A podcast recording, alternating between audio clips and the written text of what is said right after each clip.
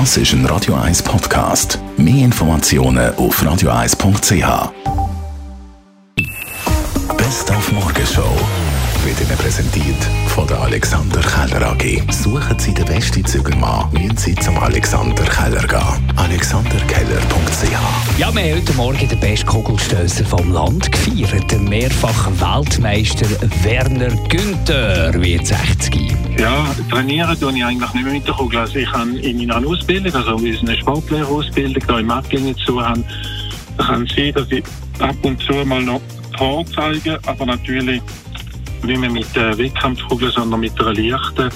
Aber es fällt immer ein bisschen schwerer, das zu machen. Aber äh, ich hoffe, ich kann den jungen Leuten die Leichtathletik an solches im Positiven weitergeben, dass sie nachher auch etwas später machen in der Schule oder wo sie dann auch immer arbeiten, dass die Leichtathletik etwas ist, was für sie wichtig ist. Aber konkret Kugelstoßen oder Kugeln trainieren natürlich nicht mehr. Da läuft in der Schweizer Hockey-Nazi an der WM gut, so gut, dass sogar jetzt ich als Schönwetterfan langsam anfange von unseren Eisgenossen reden.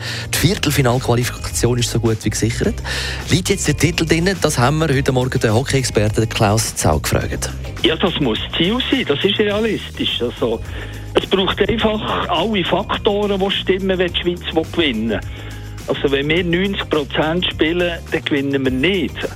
Aber wenn wir 100% herbringen, das heisst, der Goalie ist gut, alle sind konzentriert, das Powerplay funktioniert, wir haben auch noch ein bisschen Glück, dann können wir wirklich gegen jede Mannschaft gewinnen. Und darum muss der Titel das Ziel sein. Das höchste Ziel muss man anstreben, wenn es nicht erreicht, die Gottesnamen, aber das muss heute für Schweizer Hockey das Ziel sein.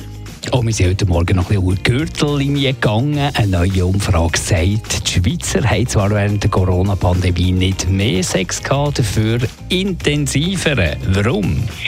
Menschen ja jetzt alle generell so wie in einer krasseren Situation sind. Also auf allen Ebenen. Beruflich totale Veränderung, psychische Veränderung, gesundheitlich ganz viele Veränderungen.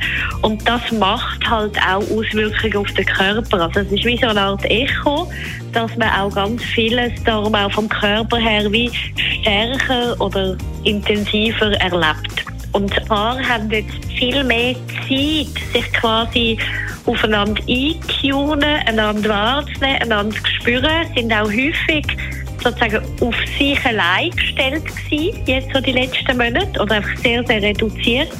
Und haben dadurch auch viel mehr sich können aufeinander einlassen und darum auch mehr Intensität miteinander können erleben, wie wenn ständig so noch die halbe Energie in den ganzen Freundeskreis hineinfließt.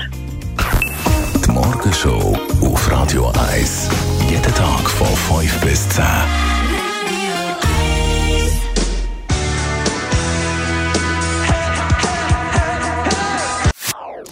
Das ist ein Radio 1 Podcast. Mehr Informationen auf radio1.ch.